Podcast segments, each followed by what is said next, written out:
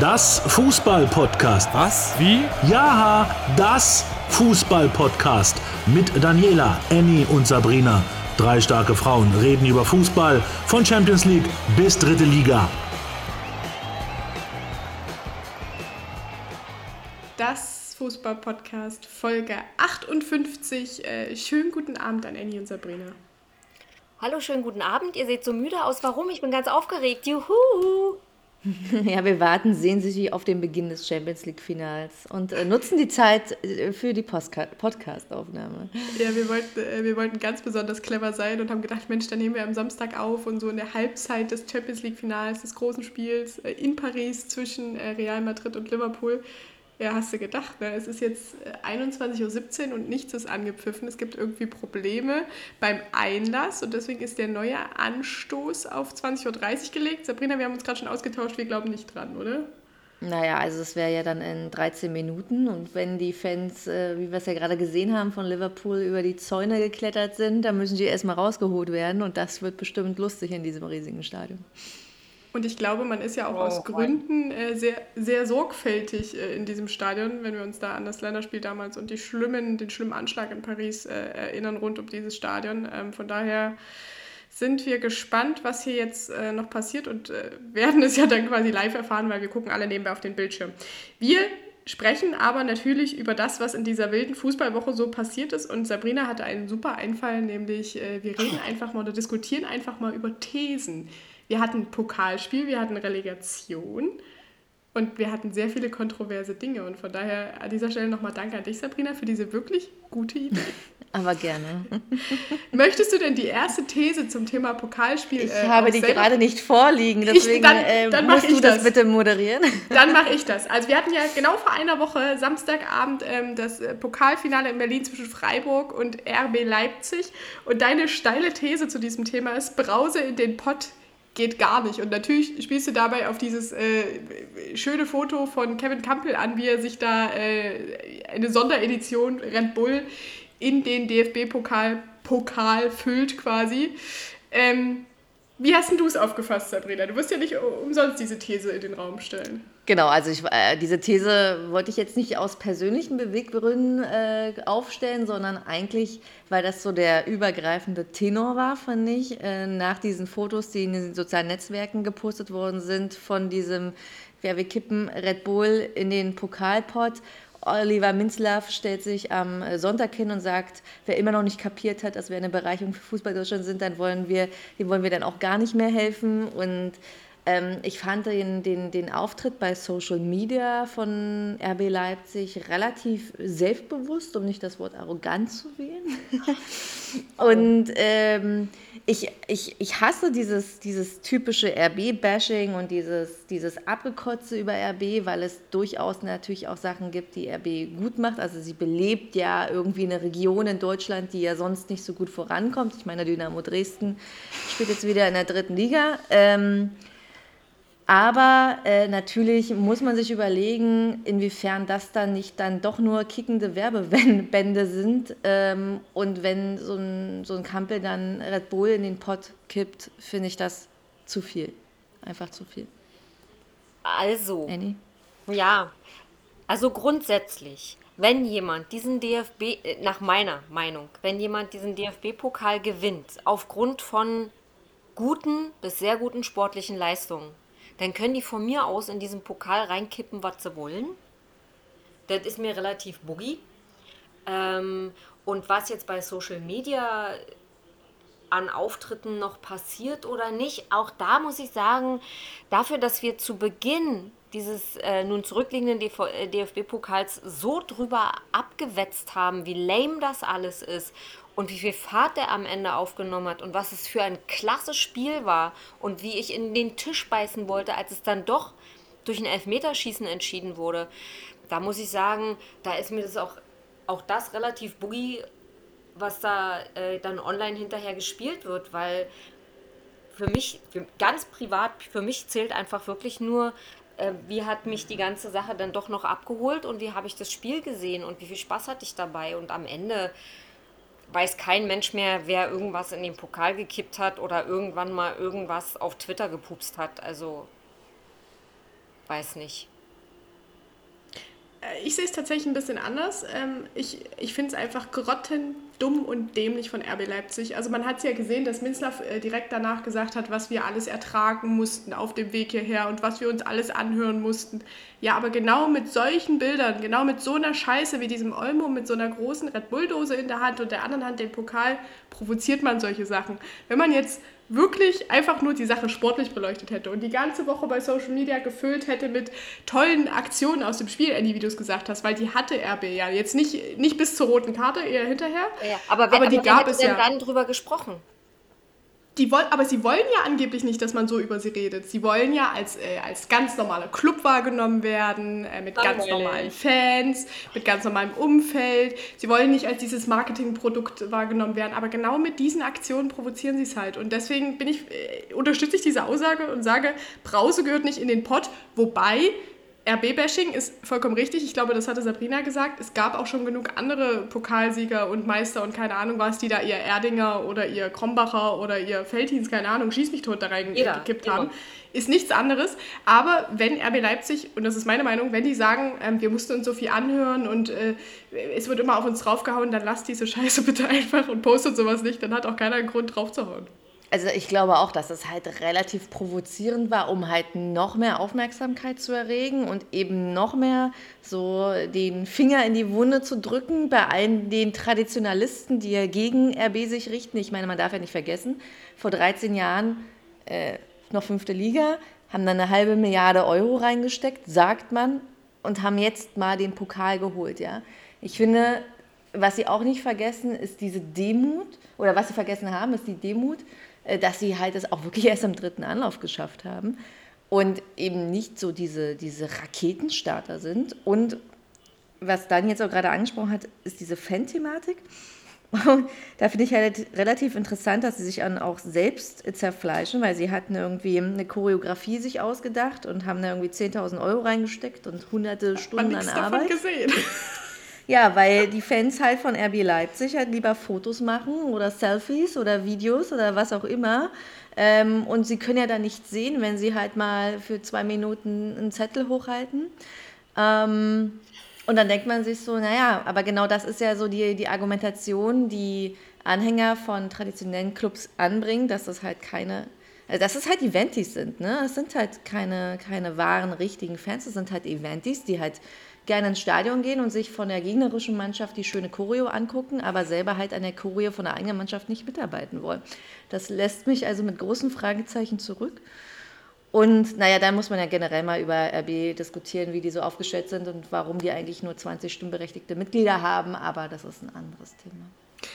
Also ich, ich hatte ja die große Freude, mir dieses Spiel im Stadion angucken zu dürfen und das war mein erstes Pokalfinale und mehr war quasi nicht drin bis zum Elfmeterschießen. Also mehr war einfach für mich nicht drin und das war aber auch jetzt von der, von der Tribünensicht quasi ähm, David gegen Goliath. Also Freiburg, die das gelebt haben bis zum geht nicht mehr, die glaube ich die glücklichsten Menschen waren, dass sie Tickets für dieses Stadion hatten, die wirklich bis in den letzten Rang, bis zur letzten Reihe oben 90 Minuten alles gegeben haben. Es hat jeder geklatscht, es hat jeder die Arme hochgerissen, es hat auch dann nach Abpfiff und quasi mit der Niederlage jeder ähm, Christian Streich, Nico Schlotterbeck zu applaudiert und auf der gegenüberliegenden Seite RB Leipzig, die die im eigenen Angriff Pyrotechnik zünden und damit, glaube ich, noch ihre Spieler erschrocken haben in dem Moment. Kann man ja nicht wissen, wenn man äh, noch nicht so lange im Fußball ist. Aber also es war, es war wirklich auf der einen Seite einem DFB-Pokal aus meiner Sicht sehr würdig, nämlich auf der Freiburger Seite und das Gegenüber war wirklich traurig. Und ich, ich wusste nicht, dass es eine Choreografie sein sollte. War, war, ist nicht durchgekommen. Mann, die Hat müssen ja auch halt eben auch mal üben, auch erst noch. Es war erst das dritte Mal, dass sie die Chance hatten im Pokalfinale zu üben. Du musst auch mal ein bisschen Verständnis haben. Ich habe aber tatsächlich mir dann am Sonntag noch die ersten Minuten der, ähm, der Ankunft der Mannschaft äh, beim, äh, im Spio-Livestream angeguckt. Und ähm, das war dann auch spannend, weil dann wurden natürlich so ein paar Fans da auf dem Leipziger Markt interviewt. Und also die Hälfte waren Kinder, die Hälfte waren so, so ältere Leute und was alle gemeinsam hatten war, wir freuen uns einfach, dass in Leipzig auch mal wieder so ein Erfolg gefeiert werden kann. Und das sagt eigentlich alles, ist, es ist, es ist einfach, du hast gesagt, sie sind in eine, in eine strukturschwache, fußballschwache, muss man ja wirklich so sagen, Region gegangen, haben die nach vorne gepusht und das ist, was bei den Leuten zieht. Aber ist doch super. Ich meine, wenn du Fans ins Stadion holen willst, dann gehst du halt dahin, wo die Leute noch Zeit für sowas haben. Weil sie nicht eben wie hier in der Stadt sich zwischen 100 anderen äh, unterscheiden, äh, äh, entscheiden müssen. Ganz kurz, äh, ein Blick aufs Champions League-Finale. Wir sehen gerade einen Auftritt von, äh, weiß das irgendjemand, wer das ist? Ist das Dua Lipa? Keine Ahnung. Nee, das ist Cabela Camelo oder wie, ich weiß nicht genau, wie sie heißt. Camilla Cabello. Camilla Cabello. Annie als äh, Radiomoderatorin muss sowas wissen. Interessant, oder, dass beim Champions League-Finale so, so, so Shows erlaubt sind. Das wäre im deutschen Fußball ja wieder so ein Ding, da würden wir alle an die Gurgel springen, oder? Weiß ich nicht, vielleicht hat es einfach noch keiner probiert oder wir haben. Da, Helene Fischer. Nee, doch, Helene Fischer, ja, ja. nee, ich meinte jetzt Stars, also. Achso. Nee, ich glaube, ich glaube, es hätte nicht funktioniert. Aber es, es, sieht ganz so aus, als ob man in wenigen Minuten tatsächlich dieses Champions League-Finale anpfeift. Für uns noch Zeit, ähm, um über die nächste These zu, zu sprechen, es sei denn, jemand hat ja noch was zum Pokalsieg von RB Leipzig. Nee, wir können den abhaken. Ich, ich finde es halt wirklich nur. Ich finde es halt nur schade, dass äh, man wirklich nicht über das Sportliche am Ende des Tages spricht, sondern über den Auftritt von RB nach Abpfiff und das Und das ist aber selber provoziert. Und Oder? das ist selber provoziert und ich hätte gerne darüber gesprochen, dass sie in Unterzahl äh, ein Elfmeterschießen gewinnen. Aber ich fand, ich fand es wirklich ein, ein richtig gutes Fußballspiel. Nicht so wie das am Montagabend hier äh, in Hamburg, aber es war ein, es war ein richtig gutes Fußballspiel. So. Aber schöner Teaser zu unserer zweiten These, die lautet Alter, Hertha und Magath, Mr. Emotionslos. und Eddie setzt die Brille auf, ich übergebe. ja, ich habe so Übersprungshandlung immer mit der Brille. Ja. Ähm, es, ich bin einfach erfreut und erschüttert gleichermaßen dass es möglich ist, in der Fußball-Bundesliga zu sein, wenn ein Verein eins in Zahlen ein richtig geiles Spiel macht.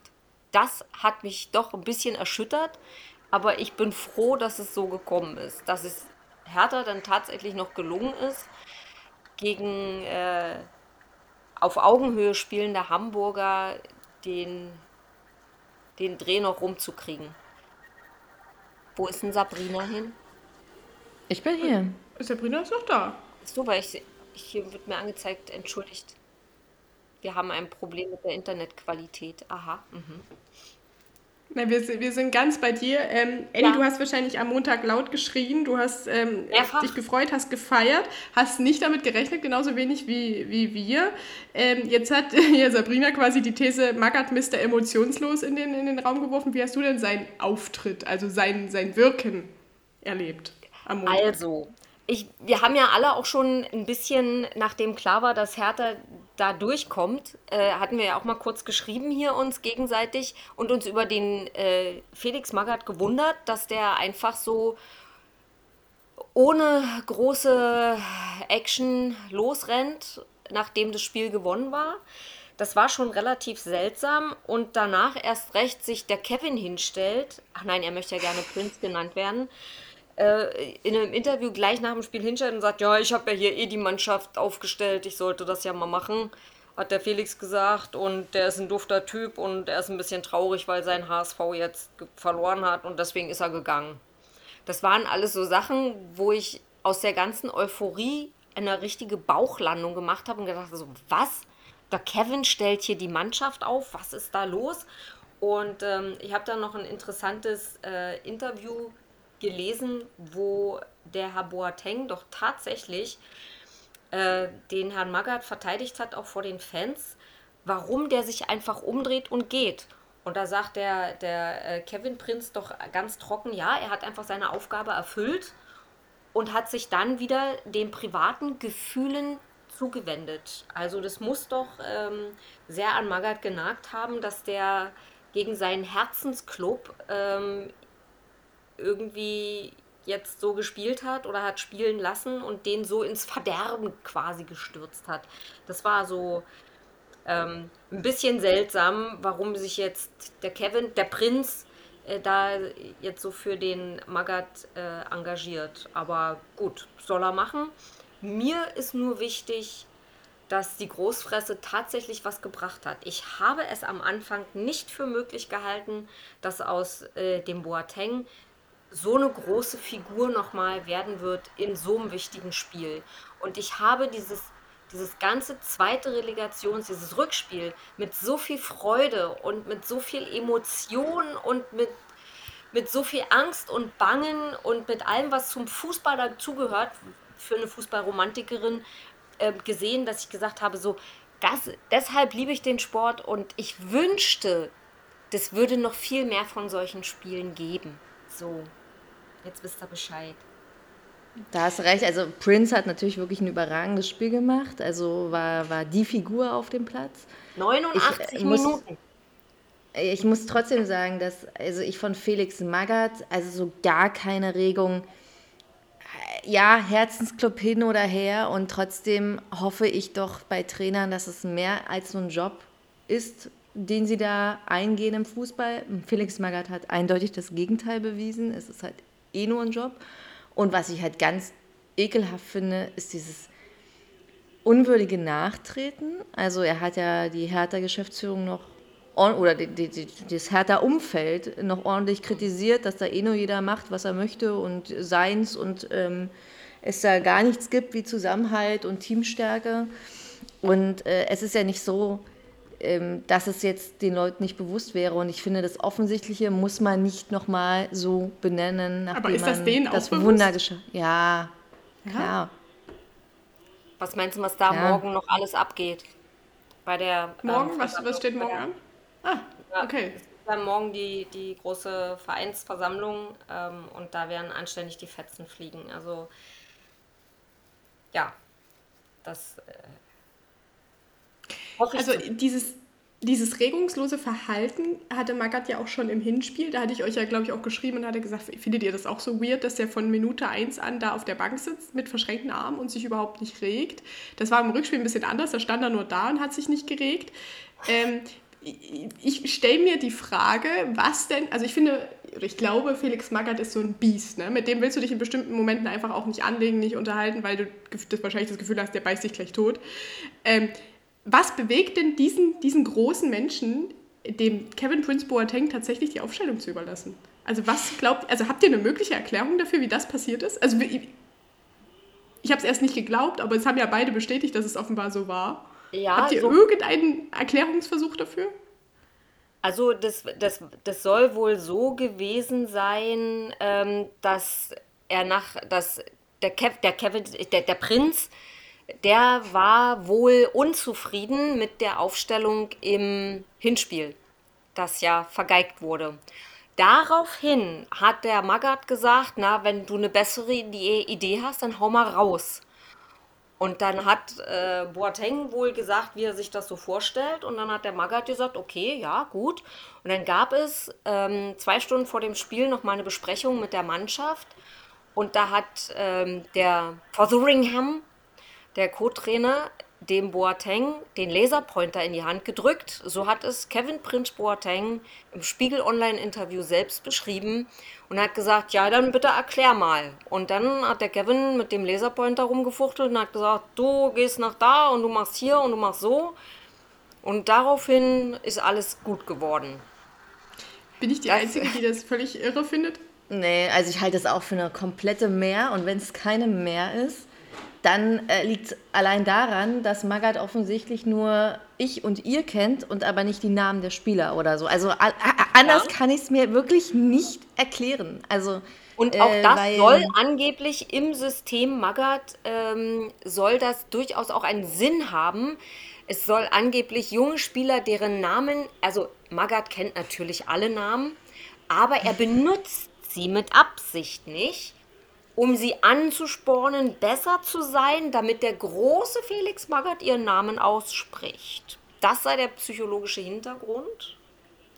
Wo ich dann sage, das ist einfach nur bescheuerte Kinderkacke. Aber sollen sie alle machen. Mir ist Bums. Was ich jetzt persönlich auch schwierig finde, ich habe heute gelesen, dass Kevin Prince Boateng irgendwo gesagt hat, er könne ja jetzt auch Trainer sein. Trainer machen, genau, Trainer in diesem Zusammenhang. Werden. Ja, ja, weil er hatte da mit dem Laserpointer halt da das Spiel kurz erklärt. Alle haben gesagt, ja, bei Dynamo Dresden wird ein Job frei. ich, vielleicht sollte er erstmal einen Trainerschein machen. Was? Nein. Ey, er ist es, der Kevin. Also vielleicht ist er, ist er der zukünftige Teammanager, ist quasi wie bei Aue mhm. zeitweise mit äh, Mark Hensel ja. Dotchef. Also wir brauchen quasi noch jemanden, den wir vorne ranstellen, der den nötigen Schein hat, damit der Kevin das machen kann. Also mich hat es mich hat's total überrascht. Ich, ich finde das auch immer noch fragwürdig. Ich hätte Magath nie als jemanden eingeschätzt, der das Ruder jemand anderem überlässt. Ich weiß auch nicht, was das über, über seine Gedanken aussagt, ob er wirklich einfach gedacht hat, das wird eh nichts mehr, was, was haben wir zu verlieren? Und dann hat es irgendwie durch Zufall geklappt. Ich fand es... Ähm, ich also fand's krass. Ich glaub, ganz so, so ich kann es nicht, habe keine, ich habe da nichts gehört oder ich kann es nicht beweisen. Ich habe von Anfang an das Gefühl gehabt, der Magath hat eh keinen Bock da drauf. Der möchte einfach nur mal wieder wichtig sein. Ähm, er möchte an seiner eigenen Legende schrauben und da wäre es ihm Bums gewesen, auch wenn er bei Erzgebirge Aue aufgelaufen wäre oder so. Hauptsache, man spricht mal wieder über ihn und über seine Heldentaten, wie er Spieler zum Schwitzen bringt und so weiter. Ähm, aber ansonsten hat er ja kaum versucht, Kontakt mit der Mannschaft zu kriegen und auch immer dieses ihr, ihr, ihr. Das hat angeblich äh, der Kevin, Verzeihung, der Prinz, ähm, ja ihm vorgehalten hat, gesagt, so wenn du nicht mal oder wenn sie nicht mal hier sich als Teil fühlen, dann läuft schon was schief und danach, nachdem der Herr Boateng das gesagt hat zum Felix Magath, hat der Felix Magath gesagt, ja, stimmt, wir. Und ab da soll er immer wir gesagt haben, wenn er über das Team gesprochen hat. Nun gut, äh, geil, eure Monsieur Gesichter Boateng, dazu zu sehen, ey.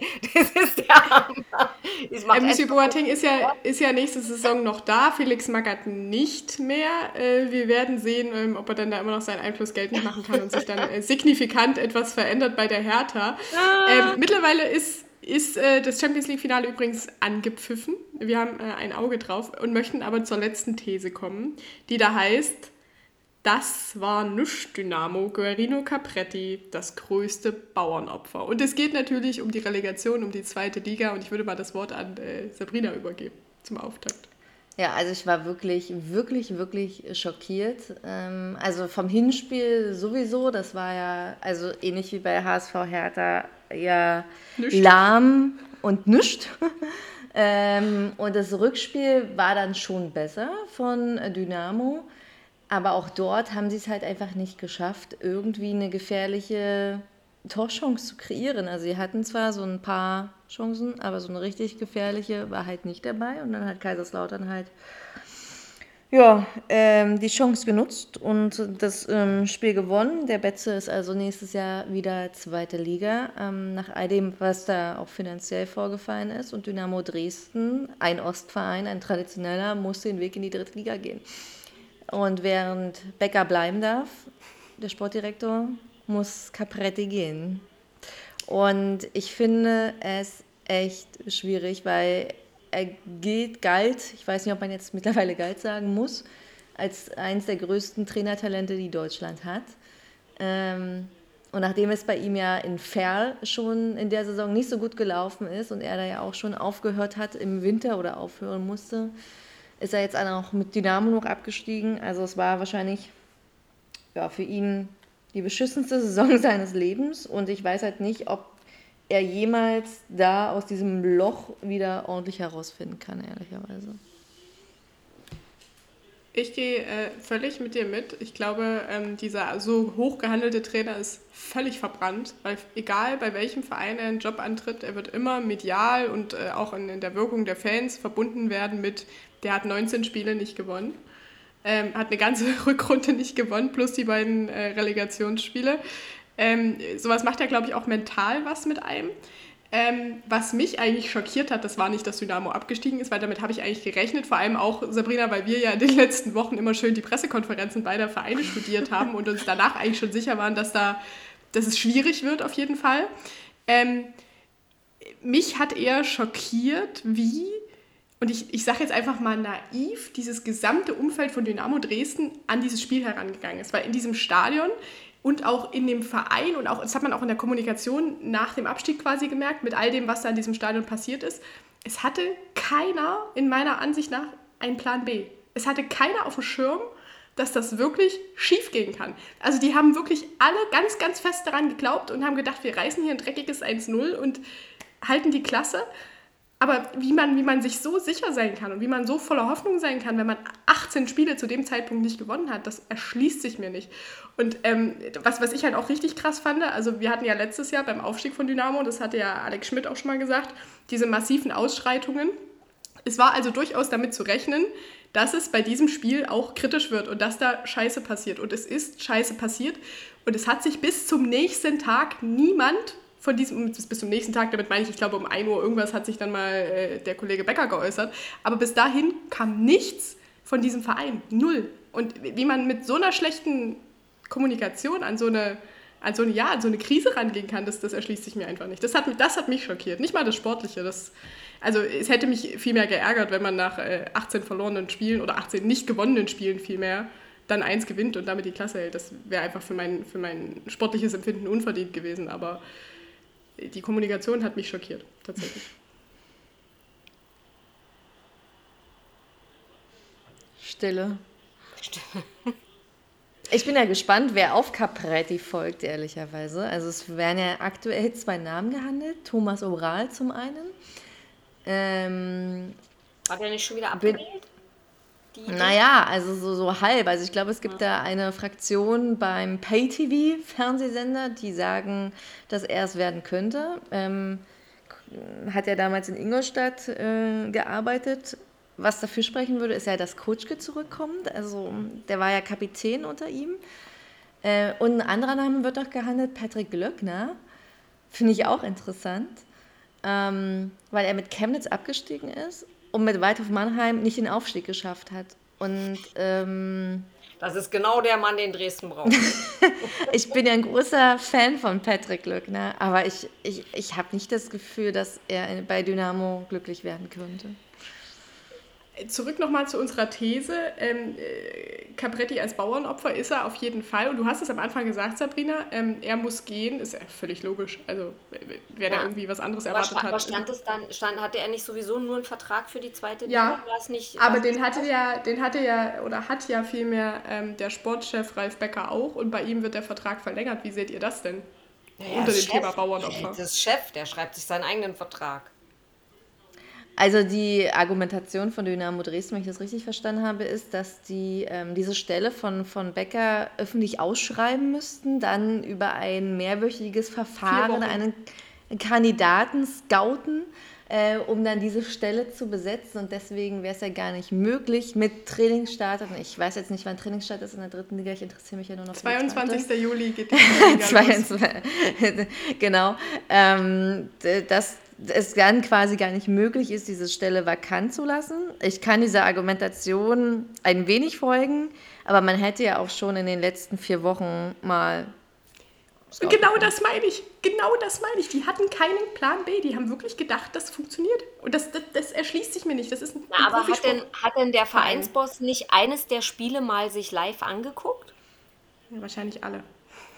Na, aber dann hätte ihm das doch klar sein müssen, dass das so nicht läuft. Also ich habe die, hab die gleiche Argumentation gelesen wie du, äh, Sabrina, und ähm, auch gehört. Und das macht, das ist schon schlüssig, aber im Grunde genommen sagt man übersetzt ja, ja, wir machen einfach so weiter, wissen, dass das nicht optimal ist, aber äh, die Statuten lassen einfach nichts anderes zu. Aber wann, wann, wann gibt es denn mal vier Wochen? die, die, gab also. es ähm, vor zwei Jahren, als Ralf Becker nämlich angefangen hat, waren wir ja mitten in der Corona-Pandemie und da war dieser Sommer extrem lang so, ähm, da ist okay. die Saison, glaube ich, erst im, im August oder Aber ich hoffe jetzt nicht, dass die Affenpocken dazwischen kommen, dass wir nochmal irgendwie eine lange Pause erleben. Deswegen. Ich hoffe nicht. In diesem Jahr ist die Saison oder beginnt die Saison halt sehr früh. Die Sommerpause ist extrem kurz wegen der WM in Katar. Alles, alles für mein Empfinden eine schlechte Argumentation. Ähm, auch wenn Guarino Capretti wahrscheinlich einfach nicht der Richtige für diesen Posten war und es gar nicht anders retten konnte, weil er einfach eine andere Spielidee hatte als das, was da an Spielermaterial da war so würde ich es jetzt mal beschreiben, also er konnte gar nichts retten, ist er für mich ganz klar das Bauernopfer und ich glaube, da geht ihr mit, oder? Ja. Aber, aber wenigstens hat er eine gewisse Kontinuität geliefert.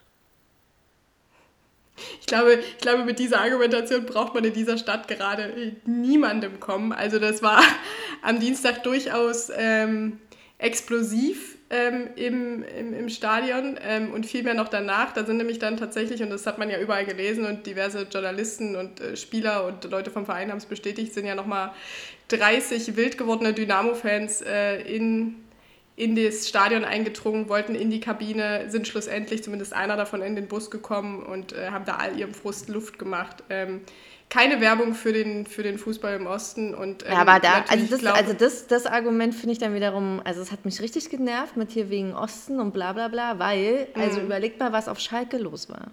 Ja, da wurden der Trainer ja, einfach geschlagen, ja? ja? Also ich meine, ja. äh, da wurden äh, Spieler äh, gejagt, da gab es richtige Jagdszenen und wir sprechen über den schlimmen Fußballosten. Also das finde ich immer etwas schwierig, aber das recht, ist halt so die allgemeine, halt allgemeine so Reputation bisschen, ne? des Fußballostens. Mhm. Ja. Hm.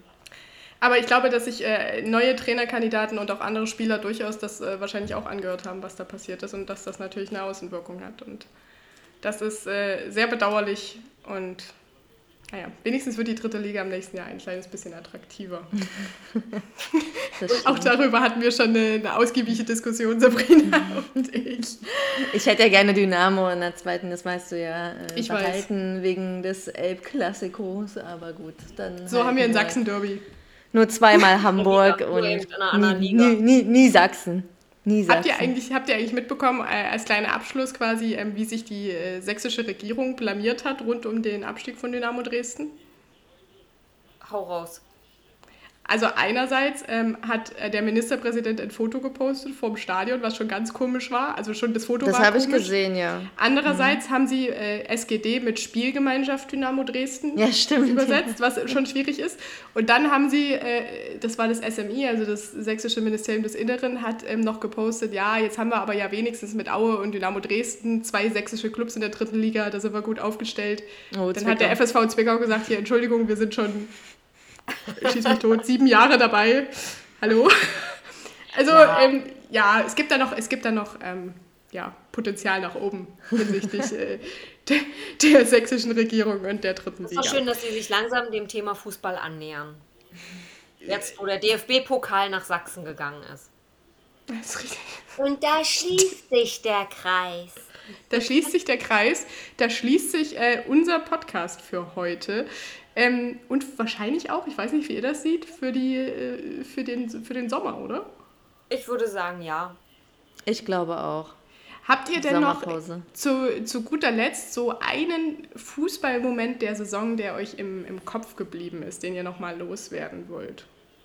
Ja, ganz aktuell äh, das äh, Premier League-Finale. Mhm. Ähm, City Liverpool quasi im Fernduell um die Meisterschaft gespielt und sowas würde ich mir doch auch mal vom, vom deutschen Markt wünschen. das stimmt. Eddie, du? Mir ist ein bisschen im Herzen geblieben, dass Union Berlin im DFB-Pokal in Leipzig rausgeflogen ist, gegen Leipzig und dann in der Liga ein paar Tage später ein furioses Spiel abgeliefert hat, ohne, äh, oh Gott, oh Gott, jetzt müssen wir da schon wieder hin, jetzt kriegen wir nochmal Po voll, sondern einfach wirklich so richtig frei aufgespielt haben und so ein geiles Spiel gemacht haben. Ähm, dieses Gefühl aus diesem Spiel, äh, das nehme ich mir für meine Fußballromantik noch ein bisschen mit und davon wünsche ich mir dann auch demnächst ein bisschen mehr.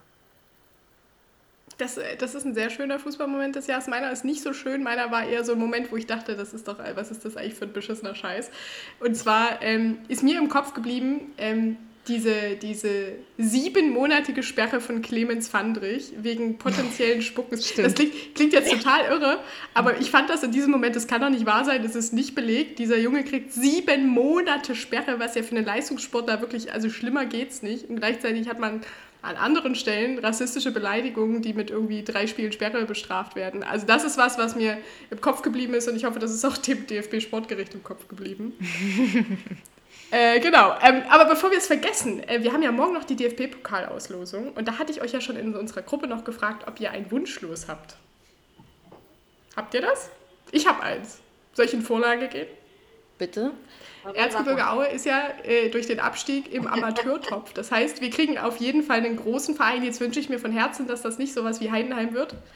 Ähm, ich wünsche mir, und ihr werdet mich vielleicht jetzt für bescheuert erklären, ich wünsche mir Eintracht Frankfurt. Ja, weil, Eintracht Frankfurt wünschen sich aber viele. Ja, aber Aue hat eine gute Bilanz gegen die. Wir haben zweimal im Pokal gegen die gespielt, Runde 1 und 2 und sind beide Male weitergekommen. Ist quasi unser, ähm, oder wir sind deren Angstgegner vielmehr. ist mein Wunsch, äh, ich weiß gar nicht, wer, wer morgen auslost. Das würde ich mal recherchieren, während ihr mir sagt, was eure Wunschlose vielleicht sind. Ich hatte es schon gelesen, wer auslost hat, aber habe es aber schon wieder vergessen. Ähm, ich habe eigentlich kein richtiges Wunschlos. Ich wünsche mir einfach für den kleineren Verein aus Sachsen-Anhalt, der daran teilnimmt, das ist Einheit Wernigerode, also Magdeburg ist ja auch mit dabei, aber Einheit Wernigerode eben auch, dass sie halt ein geiles Los bekommen, eben nicht Sandhausen, Heidenheim oder Darmstadt, äh, sondern ähm, Sie haben sich halt auch Eintracht Frankfurt gewünscht, äh, zum größten Teil. Oder halt die üblichen Bayern oder Dortmund. Ich meine, Hertha, Hertha würde man vielleicht auch nehmen, weil dann hat man wirklich eine wahre Chance.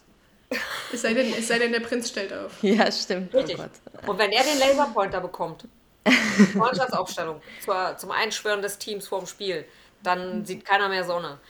Ich fände ähm, ein Spiel schön, wo ich Victoria Berlin mal wieder sehen kann. Zum Beispiel. Und dann vielleicht gegen Magdeburg. Weil irgendwie hat es ja. das kann aber nicht klappen, oder? Nee. nee Magdeburg ist, glaube ich, im Amateurtopf. Ja, ja, ja. Aber das wäre so ein.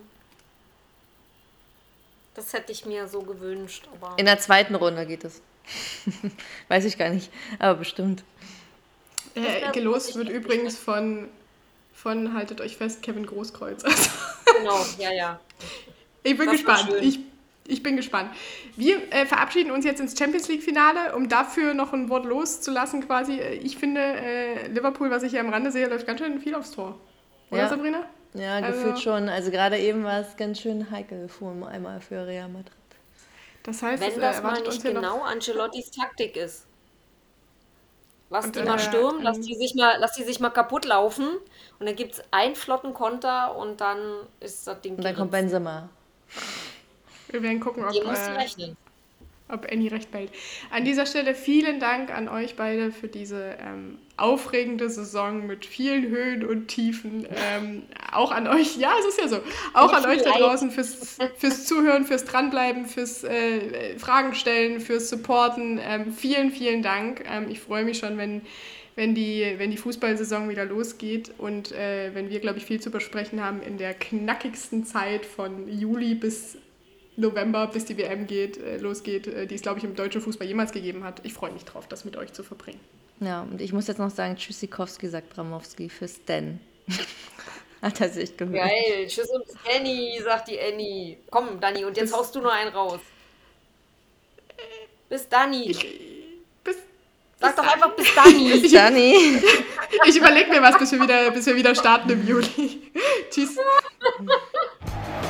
Das Fußball-Podcast. Na, jetzt verstanden? Daniela, Annie, Sabrina. Die coolsten Frauen im europäischen Fußball. Eine neue Folge immer donnerstags. Folgt uns bei Instagram. Das Fußball-Podcast.